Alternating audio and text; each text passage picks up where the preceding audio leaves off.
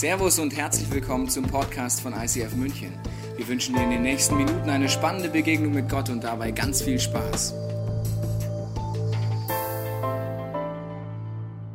Liebe Podcast-Zuschauer, ich wende mich heute an euch, um euch zu erzählen, dass wir dieses Jahr einen ganz besonderen Moment feiern wollen, auch mit euch zusammen, wenn ihr wollt. Zehn Jahre ICF München feiern wir am 3. und 4. Oktober im Zirkus Krone. Und wenn du in den letzten zehn Jahren Dinge erlebt hast mit dieser Kirche, mit dem Podcast, wo Gott dein Leben verändert hat und du dankbar bist und mit uns feiern möchtest, dann komm doch auch vorbei. Wir werden am Samstag ein buntes Programm haben, siehst du neben mir mit genialen Gastrednern, die zu dem Thema Love Changes etwas erzählen werden, inwiefern Gott unser Leben verändert hat und weiter verändern kann. Am Abend werden wir eine Worship Night haben mit ISF Zürich Band, ISF München Band, geniales Tageskinderprogramm. Es ist eine große Jesus Party und du bist herzlich eingeladen, wenn du sagst, du bist auch dankbar, du willst dort mitfeiern. Und am Sonntagmorgen haben wir noch eine Session von dieser Dankes Love Changes Party in dem Sinne und am Abend haben wir dann unser Musical, eine Eigenproduktion von unseren kreativen Teams. Es lohnt sich absolut dort vorbeizukommen und deine Freunde einzuladen einzupacken, die mit Gott und Kirche vielleicht noch nichts zu tun haben. Du kannst Tickets online bekommen, äh, einmal für den Samstag und Sonntagmorgen und für den Sonntagabend extra Tickets bekommen, weil diese Tickets sind eine Reservierungsgebühr, die man entweder als Spende dann lassen kann oder wieder zurückbekommt an diesem Tag. Deswegen, wenn du magst, klick dich mit ein, komm vorbei, feier mit uns, was Gott in zehn Jahren gemacht hat. Bis bald. Hey, ich freue mich sehr, hier zu sein. Was für ein Vorrecht. Vielen Dank, Tobi, Frauke, für die Einladung, dass ich da als Abschluss von dieser, von dieser Serie, die zu, äh, aufbaut, zu ihrem Jubiläum nächsten äh, Wochenende, dass ich hier sein kann. Und ich freue mich wirklich sehr. Wir haben gestern einen sehr schönen Abend verbracht mit Tobi, Frauke. Und es hat mein Herz wirklich berührt, zu sehen, da ist ein Ehepaar, die gehen seit zehn Jahren, äh, geben die alles, um diese Kirche zu bauen. Und, und, und sie liebt euch. Sie lieben euch. Also besonders Frauke bei Tobi. Nicht so sicher. Nein. Wirklich, sie haben ein Herz für euch, für die Menschen hier in München. Sie haben ein Herz, einen Traum, dass Kirche hier in München einen Unterschied macht. Und diesen Traum, den träumen sie nicht einfach, sondern den leben sie. Seit zehn Jahren. Und ich glaube, das ist ein Applaus wert, weil zehn Jahre ist eine lange Zeit. Sie sind keine Träumer, sondern sie haben was bewegt, das in dieser Stadt wirklich einen Unterschied macht. Und ich bin, ich bin so äh, froh, dass ICF München Teil des ICF Movements ist. Und ähm, wir werden ja nächstes Jahr als ICF Movement an 20 Jahre feiern. Wir werden uns jetzt 20 Jahres Jubiläumsfeier haben. Und äh, vor 20 Jahren, als in Zürich da Leo und Susan äh, einen Traum hatten und angefangen haben, haben die Medien gesagt, das ist ein Strohfeuer ein Strohfeuer, das brennt und dann ist es vorbei, oder? Aber ich denke, ein Strohfeuer, das seit 20 Jahren brennt, ja, nicht so schlecht, oder? Und dasselbe hier auch in München. Also ein Strohfeuer ist es definitiv nicht, was hier geschieht in München, sondern das sind Frauen und Männer hier, die eine Vision haben, eine Kirche am Puls der Zeit zu bauen. Und um das geht es, wenn wir ICF, ICF Kirche denken, dann hat das alles begonnen mit einem Traum. Und dieser Traum, der ist heute noch gültig. Und der geht folgendermaßen. Wir lesen, ICF ist eine überkonfessionelle Freikirche auf biblischer Grundlage, die aus dem Traum entstanden ist, Kirche für die Menschen wieder dynamisch, lebensnah und zeitgemäß zu gestalten. Also das war von Anfang an der Traum von Leo und Susanne und auch von Tobi und Frauke, dass eine Kirche entstehen kann, die relevant ist, die dynamisch ist, weil die Zeiten ändern sich.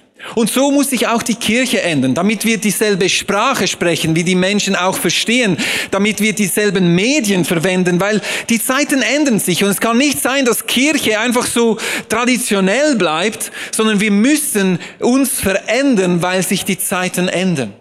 Und das ist etwas, was uns begleitet in Zürich, wo auch immer wir Kirche bauen, möchten wir eine Kirche bauen, die in die heutige Zeit Relevanz hat und Menschen mit der guten Botschaft erreicht.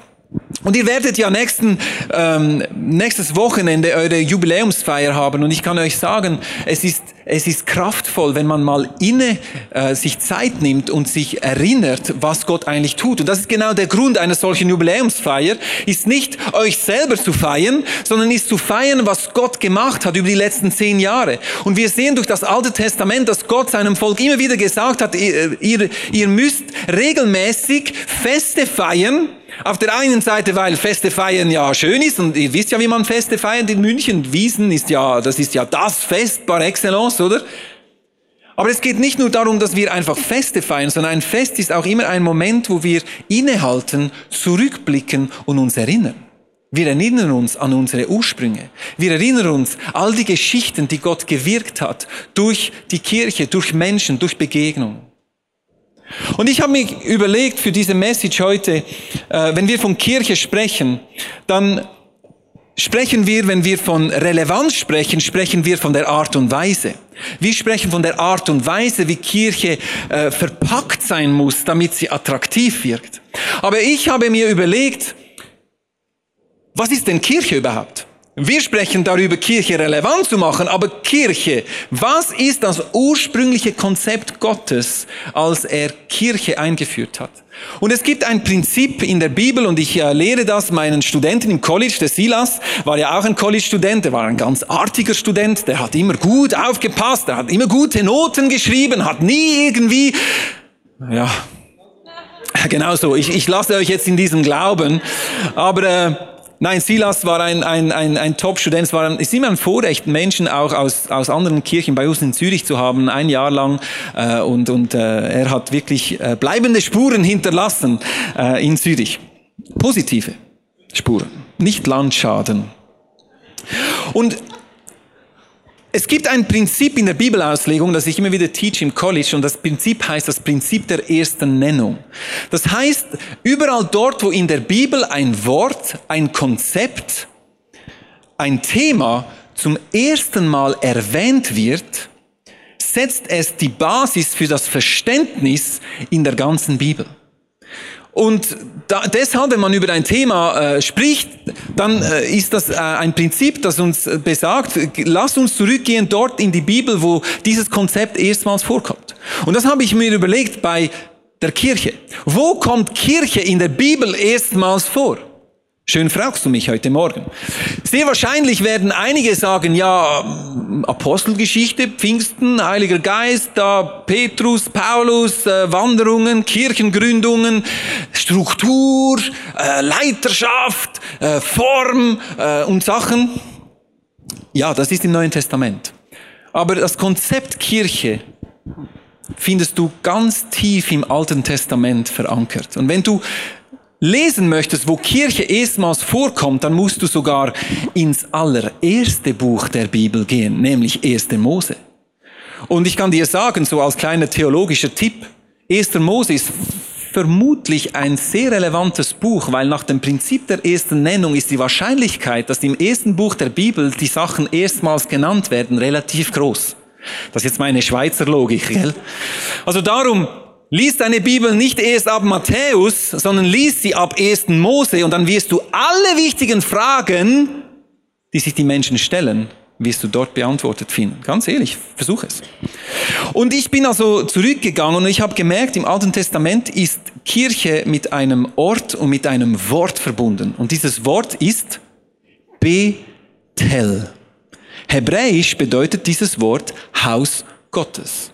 Und die Frage ist jetzt, wo kommt Bethel, wo wird dieses Thema erstmals aufgegriffen in der Bibel? Und ich nehme euch da mit.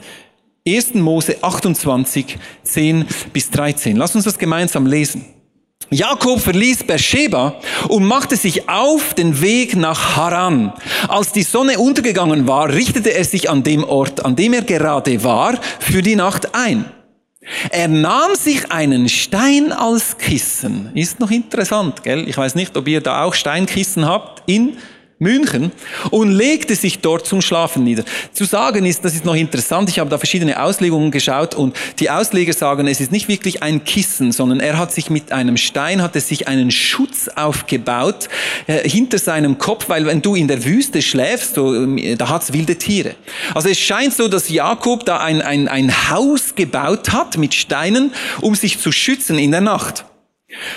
Und dann sehen wir, schläft er ein. Also das, ein Steinkissen, ich weiß nicht, ob du da einschläfst. Im Traum sah er eine Leiter, die von der Erde bis in den Himmel reichte.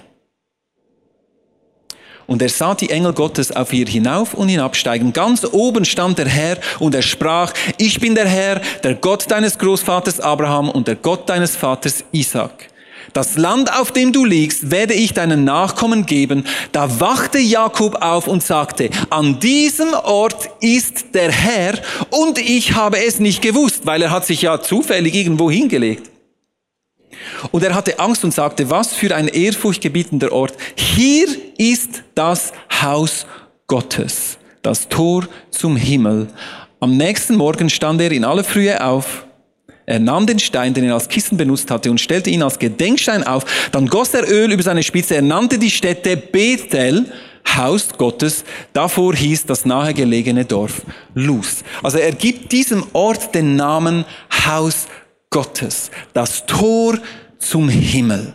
Da haben wir die erste Nennung von Kirche, von Haus Gottes. Und interessanterweise spricht es hier nicht von einer Predigt, es spricht nicht von Struktur, es spricht nicht von Worship. Ja gut, die Engel haben geworshipped. Ja, richtig, die haben gesungen.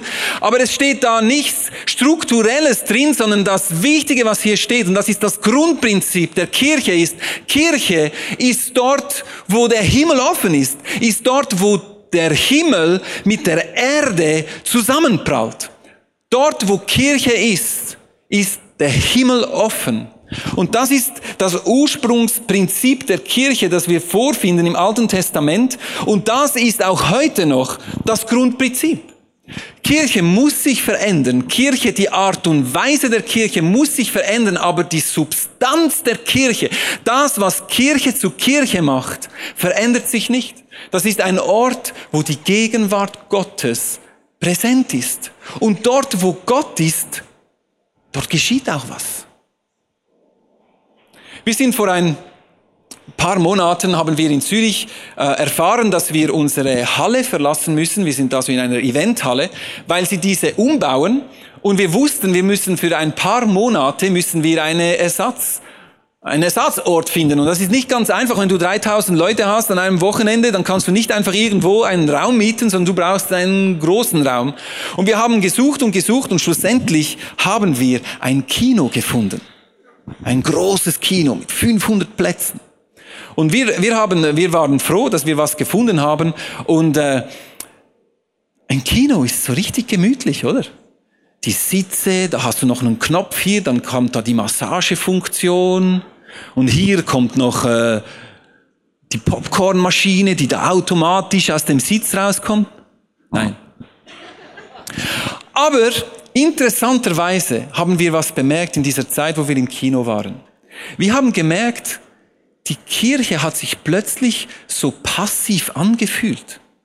Weißt du warum? Wir haben uns überlegt, warum ist es das? Ist es der Sound? Ist es das Licht? Und wir haben gemerkt, unterbewusst, wenn du ins Kino gehst, gehst du, um zu konsumieren. Du gehst, um unterhalten zu werden. Du schaust dir den Blockbuster an und du weißt, die nächsten 90 Minuten wirst du unterhalten. Du hast deine Popcorns, du hast eine Cola, du sitzt in einem bequemen Stuhl und denkst dir so, mal schauen, was geschieht. Und wir haben gemerkt, unsere Kirche hat sich, hat sich so passiv angefühlt, weil die Leute kamen mit dieser Haltung, mit dieser Kinohaltung im Stil, ja, der Leo heute Morgen, hä? war nicht so tief wie auch schon. Kennst du das? Ja, die Worship, ah, der eine Song da ist ein bisschen lahm und die Gitarre, die, die war, die war verstimmt. Ja, heute Heute war nicht wirklich so der Hammer, aber ja, das kann mal geschehen, oder? Und ich habe gemerkt, die Kirche ist so ein bisschen in eine Konsumhaltung verfallen. Und wenn du in dieser Haltung bist, dann wirst du sehr schnell auch sehr kritisch, oder? Weil du begutachtest, was geschieht, aber es hat eigentlich nichts mit dir zu tun. Aber Kirche sehen wir hier, hat nichts mit Konsum zu tun. Und ich gebe dir recht, eine Kirche am Puls der Zeit zu sein, birgt gewisse Gefahren, weil wir geben alles, um eine eine interessante Celebration zu bieten, gute Musik, Exzellenz auf der Bühne. Wir geben alles, damit, damit es für dich ein gutes Erlebnis ist. Und die Gefahr ist dann, dass du kommst und dir denkst, ja, mal schauen, was geschieht. Und dann bewerten wir das. Wir sehen hier, als Jakob erstmals Kirche gegründet hat, hat er dies gegründet, weil er eine Begegnung hatte mit Gott. Natürlich war die Himmelsleiter spektakulär. Ich habe die mitgebracht. Ja, die hatten schon Facebook dazu mal. Du wusstest einfach nicht. Der hat das gepostet. Die Himmelsleiter.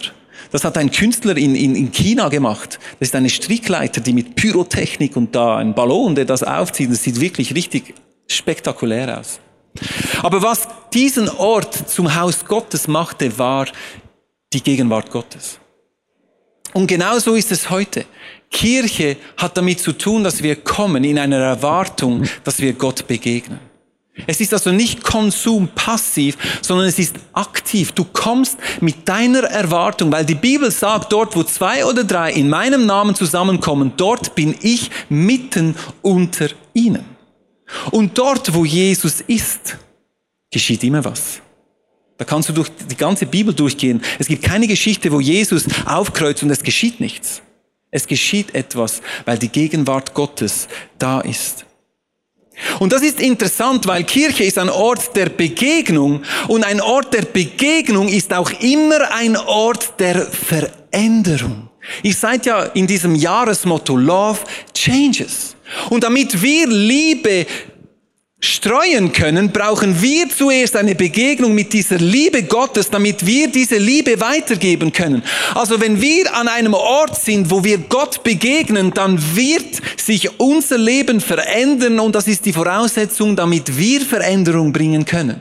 Weißt du, Veränderung geschieht nicht durch Programme und Kurse und die zehn Schritte zum Glück.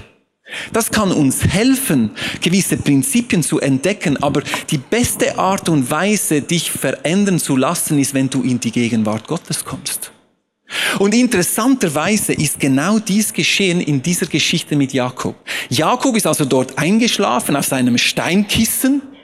Gut, wenn ich auf einem Steinkissen schlafen würde, würde ich vielleicht auch Himmelsleitern sehen, gell? Ein Spaß beiseite. Er ist dort also eingeschlafen, er ist aufgewacht und hat realisiert, hier ist das Haus Gottes. Und lass uns mal lesen, was er danach gesagt hat, im 22. Vers von 1. Mose 28. Er sagt hier, an der Stelle, wo ich den Gedenkstein aufgestellt habe, soll das Haus Gottes sein. Und jetzt musst du, jetzt musst du gut hören. Er sagt, ich will dir den zehnten Teil von allem geben, was du mir schenkst. Und jetzt denkst du dir, ja, was hat jetzt, was hat jetzt ein zehnten Teaching mit dem zu tun? Du denkst dir vielleicht, ja, der Tobi ist schlau, oder? Die heißen Eisen, die musst du ja nicht selber teachen. Da holst du dir einer, der geht dann zurück über die sieben Berge zu den sieben Zwergen und er ist fein raus. Nein, ich möchte kein Teaching geben über den Zehnten heute, aber was ich dir hier sagen möchte, ist Folgendes. Als Jakob Gott begegnete, hat sich seine Gesinnung verändert. Hast du gewusst, dass Jakob, die Bedeutung des Wortes Jakob ist Betrüger? Stell dir mal vor, die Eltern, Baby, hm, ja, Betrüger. Passt schon. Ja, der Name passt. Ja, äh, ja, ich meine, wir lesen gewisse Dinge in der Bibel, aber du überlegst dir, also ja, das ist ein spezieller Name, einfach so zu geben, deinem Kind, Betrüger. Aber interessanterweise, wenn du das Leben von Jakob verfolgst, dann, er war tatsächlich ein Betrüger. Er ist ja als Zwillingsbruder, als Zweitgeborener geboren, hat da schon versucht, als Ersten rauszukommen. Er hat dann sein, das Erstgeburtsrecht seines Bruders gekauft. Also er, er, er war nicht zufrieden mit seiner Position, er, er, war, er wollte mehr haben. Und was er nicht verstanden hat, Erstgeburtsrecht bedeutete auch mehr Verantwortung. Das ist der Grund, warum der Erstgeborene doppelt so viel erhielt wie die anderen. Warum? Weil sie hatten die Verantwortung der, der, für den Haushalt. Darum haben sie doppelt so viel erhalten, weil sie hatten auch mehr Verantwortung als die anderen. Dafür brauchten sie auch gewisse Ressourcen. Aber das hat er nicht gecheckt. Für ihn war einfach, es ist ungerecht. Ich möchte auch doppelt so viel haben haben. Und er hat betrogen und betrogen. Und wir sehen, das Leben von Jakob, das drehte sich sehr stark um ihn selbst, oder? Ich, ich, ich und eine Milliarde Chinesen. Das war das Leben von Jakob. Immer ich, ich, ich komme zu kurz. Und hier hat er eine Begegnung mit Gott. Und das Erste, was er sagt, ist, ich will dir den zehnten Teil von allem geben, was du mir schenkst.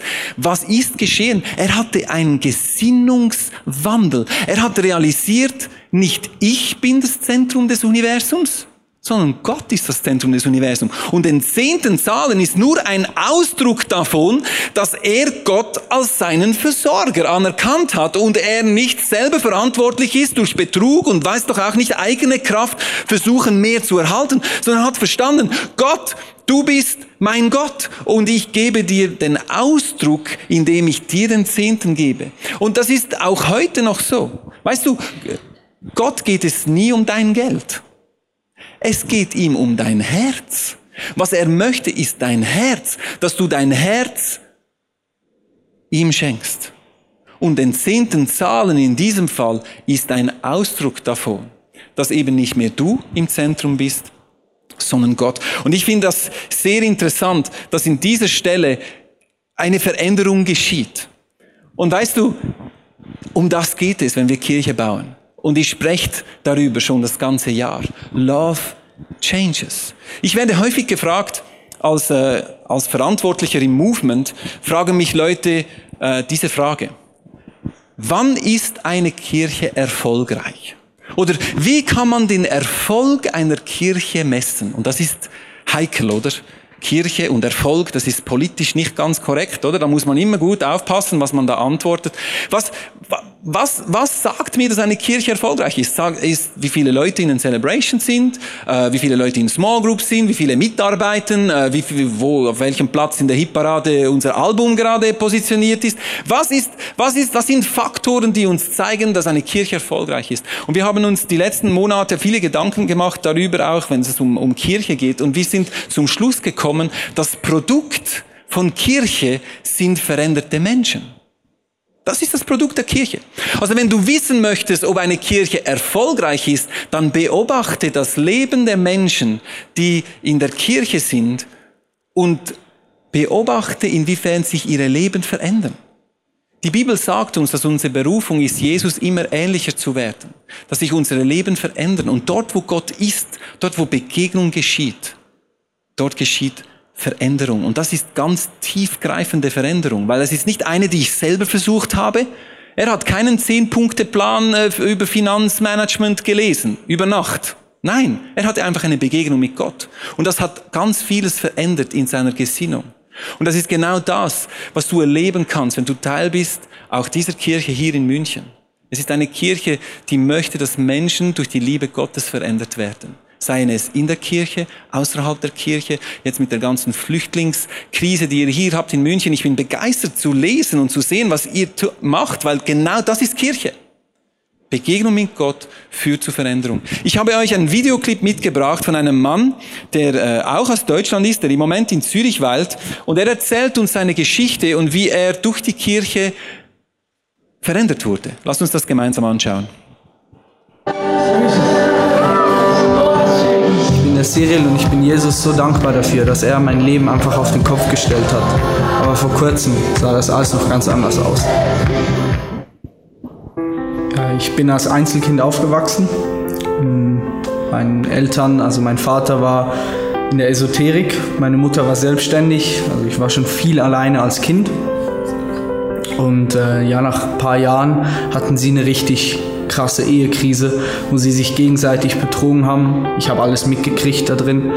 Ich habe mich total verarscht gefühlt und für mich war da einfach da der Punkt, also von mir aus hätten sie sterben können. Durch das ich mich distanziert habe von meinen Eltern, war, fühlte ich mich sehr alleine. Ich war immer sehr einsam und, und kam nicht mit mir selber klar. Ich habe ja, mich jemand den Halt auch bei einer Partnerin gesucht, die Liebe gesucht, die mir gefehlt hat. Und mir ging es immer noch so scheiße da drin, dass ich einfach meine Gefühle, die ich da hatte, diese Verletzlichkeit und diese, dieses Alleine sein, diese Furcht von dem, was passiert, ich einfach begonnen habe, das in Hass und Wut umzuwandeln, weil darin fühlte ich mich stark. Ich habe ja, Freunde kennengelernt, die sehr in einer gewaltvollen Szene drin waren. Wir haben, wenn es uns scheiße ging, einfach andere Leute verkloppt, damit wir uns besser fühlen da drin. Aber trotzdem in den Momenten, wo ich alleine war, fühlte ich mich richtig schwach und war, war, war sehr traurig, weil ich selbst nicht mit der Situation klargekommen bin. Ich war psychisch total am Ende. Mir ging es einfach nur noch scheiße. Ich, ich habe mich völlig in allem verloren. Ich habe mich abgekapselt und ich wollte so einfach nicht mehr weiterleben, weil es hat keinen Sinn, weil alles, was ich in die Hand genommen habe, scheiterte. Die Freundschaften, mein Leben selbst, die Freizeit mit den Eltern, mit der Partnerin, alles. Meine Eltern haben äh, einfach den Glauben gefunden und in der Beziehung mit Jesus haben sie die Ehe wiederherstellen können. Und für mich war das der erste Moment, wo ich wirklich mal etwas von Jesus gehört habe, von dem, der auch, der auch heilen kann. Als ich dann an diesem Tiefpunkt war, war meine Ohnmacht so groß, dass ich einfach auch bereit dazu war zu sagen, hey, wenn es dich wirklich gibt, Gott oder Jesus, dann mach was draus, dann nimm's jetzt, weil ich möchte mir das Leben nehmen. Ich möchte nicht mehr so weiterleben, also brauch es. Und ab da hat sich's begonnen, auch ein bisschen umzustellen. Ich habe für mich im Stillen einfach ja, mich mit Gott auseinandergesetzt. Wenn man da in, wenn man in Zürich lebt und nach, auf der Suche nach einer Kirche ist oder nach einer Gemeinschaft von Christen, dann kennt man halt ICF und bin ich da mal in den 20er. Bin da alleine rein und alleine wieder raus und gleichzeitig auch danach wieder, ja, war ich Party machen, feiern und habe dann somit auch wieder so phasenweise halt wieder Gott auf die Seite gestellt und mein eigenes Leben gelebt.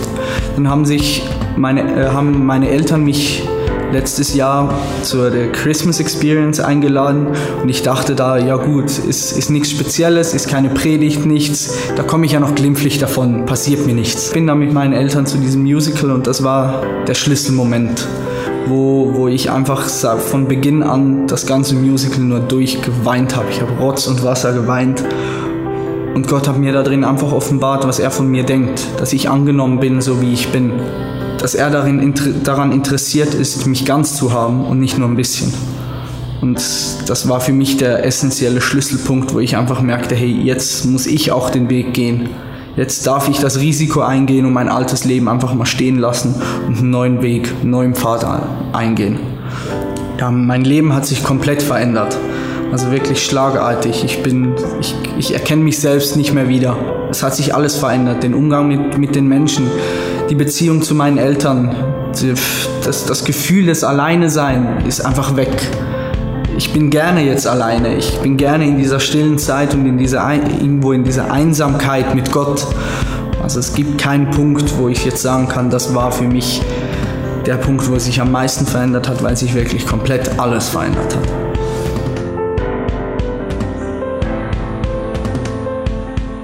Was für eine geniale Geschichte.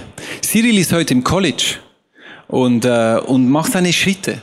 Weißt du, Veränderung geschieht ja nicht einfach über Nacht. Jakob war nach dieser Begegnung in Bethel äh, immer noch ein Betrüger, der hat noch weiter betrogen, bis er dann schlussendlich diesen letzten Kampf hatte mit dem Engel Gottes und erhielt einen neuen Namen, Israel, bedeutet Prinz Gottes.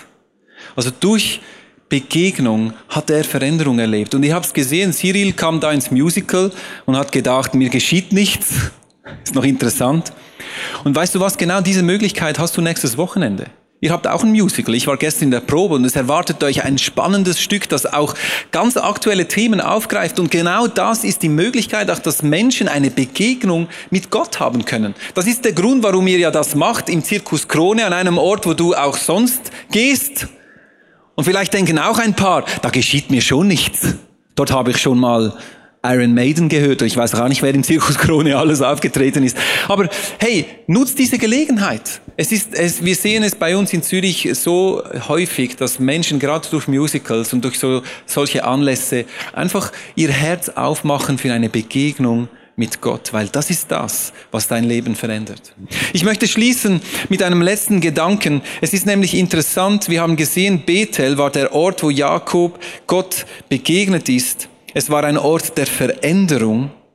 Aber interessanterweise für diejenigen, die äh, das Alte Testament ein bisschen kennen, vielleicht der Name Bethel, den kennst du vielleicht auch in einem anderen Zusammenhang, nämlich nicht so positiv. 800 Jahre circa nachdem Jakob dieses erste Ereignis hatte in Bethel, wird Bethel zum Inbegriff von Götzendienst. Ausgerechnet Bethel, sagst du? Ja, ausgerechnet Bethel. Wie konnte das geschehen? Weißt du was? Die Zeiten hatten sich verändert. In Jerusalem stand jetzt der Tempel und dort war die Gegenwart Gottes. Das heißt, dass eigentlich alle Juden mussten einmal pro Jahr zum Tempel gehen. Dort ging der hohe Priester, ging da ins Allerheiligste und sie kamen so in die Gegenwart Gottes. Nur das Problem war, das Reich hatte sich geteilt. Es gab ein Nordreich und ein Südreich. Und der König im Norden, der hat sich gesagt, wenn die Leute da jedes Jahr nach Jerusalem runterziehen, dann gibt es eine gewisse Gefahr, dass sie nämlich abtrünnig werden und sich gegen mich wenden. Und da hatte er eine gute Idee. Und ich lese dir diese Idee vor, die er hatte. Er sagt dort, so überlegte der König, Deshalb ließ er zwei goldene Kälber anfertigen und sagte zum Volk, es macht euch zu große Umstände, wenn ihr nach Jerusalem gehen müsst. Seht her, dies sind eure Götter, die euch aus Ägypten herausgeführt haben. Er stellte das eine, ein, ein, goldenes, äh, ein goldener Stier, in Bethel auf und das andere in Dan. Also Bethel in 800 Jahren, nicht mal 1000 Jahre, entwickelte sich Bethel vom Ort, wo der Himmel offen war, wo die Gegenwart Gottes sich offenbarte, zum Ort vom Götzendienst. Was will ich damit sagen? Wenn wir Kirche machen und wir vergessen, um was es geht, nämlich um die Gegenwart Gottes, dann wird auch Kirche zu einem Götzen. Dann kommst du, weil dir die Musik gefällt. Dann kommst du, weil dir der Predigstil gefällt von Tobi. Dann kommst du und gehst du und es geschieht nichts in deinem Leben. Und ich kann dir sagen, es geschieht einfach nichts in deinem Leben, nicht weil du nicht versuchst, sondern weil du nicht in die Gegenwart Gottes reingehst. Und Bethel, die Gegenwart Gottes, war nicht mehr dort. Heute ist es anders. Zu Pfingsten ist der Heilige Geist gekommen. Der, der Heilige Geist ist überall dort, wo wir zusammenkommen. Aber es hat mit einer Haltung zu tun. Und ich möchte dich ermutigen, auch für die nächsten zehn Jahre dieser Kirche. Ich meine, zehn Jahre, das ist der erste Anfang, oder? Zehn Jahre. Das ist ein guter Anfang. Aber es geht weiter. Und lass uns nie vergessen, um was es geht, wenn wir Kirche bauen. Es geht um die Gegenwart Gottes. Es geht um einen Ort, wo der Himmel offen steht, wo wir die Liebe Gottes erleben können. Eine Liebe, die uns verwandelt und die Menschen um uns herum auch. Das ist unser Auftrag. Ist eigentlich ganz einfach. Und ich hoffe, du sitzt jetzt da und denkst, also so eine einfache Message habe ich schon lange nicht mehr gehört. Dann ist gut. Dann hast du es verstanden, was ich dir sagen wollte. Ich möchte gerne beten. Ich möchte auch ganz speziell beten, dass Menschen nächstes Wochenende im Zirkus Krone diese Begegnung erleben können mit Gott. Weil es gibt so viele Menschen, die sind wie Cyril die sind vielleicht in der Gewaltszene, die, sind, die spielen die Starken, aber im Herzen sind sie ganz schwach. Warum? Weil es fehlt ihnen dieses Zuhause, dieser Ort, wo sie Geborgenheit auch erleben können, wo Gott präsent ist. Jesus, ich danke dir für diese wunderbare Kirche hier in München. Ich möchte dir Danke sagen für Tobi und Frauke, für all das, was sie investiert haben die letzten Jahre, all das, was du getan hast. So viele veränderte Leben, so viele Menschen, die, die dich erkannt haben, auch hier durch die Kirche. Auch jetzt in dieser Flüchtlingskrise zu sehen, wie du durch deine Kirche wirkst und dass du Hoffnung bringst, dort wo Hoffnungslosigkeit ist.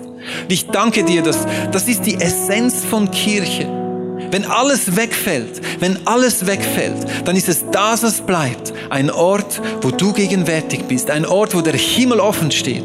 Und ich danke dir, dass du uns kennst. Du kennst unsere Bedürfnisse. Du weißt, wo unsere Baustellen sind. Du weißt genau, wo wir uns Veränderung wünschen in unserem Leben, wo wir uns wünschen, dass Durchbrüche geschehen. Und ich bete, dass heute der Tag sein kann, wo wir nicht gleich nach Hause gehen müssen, wie wir gekommen sind, sondern eine Berührung von dir kann alles verändern in unserem Leben oder kann einen Prozess in Gang bringen, der uns verändert. Und ich danke dir für das nächste Wochenende. Ich bete, Herr, dass du Menschen ziehst, Heiliger Geist.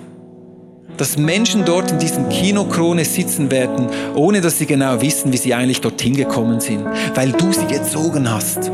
Und ich bete auch, dass du uns allen auch Namen und Menschen aufs Herz legst, die wir noch einladen können, weil es gibt keinen besseren Ort, als in deine Gegenwart zu kommen, weil dort geschieht tiefgreifende, lebensverändernde Sachen. Ich danke dir dafür und ich erhebe deinen Namen, Jesus, heute.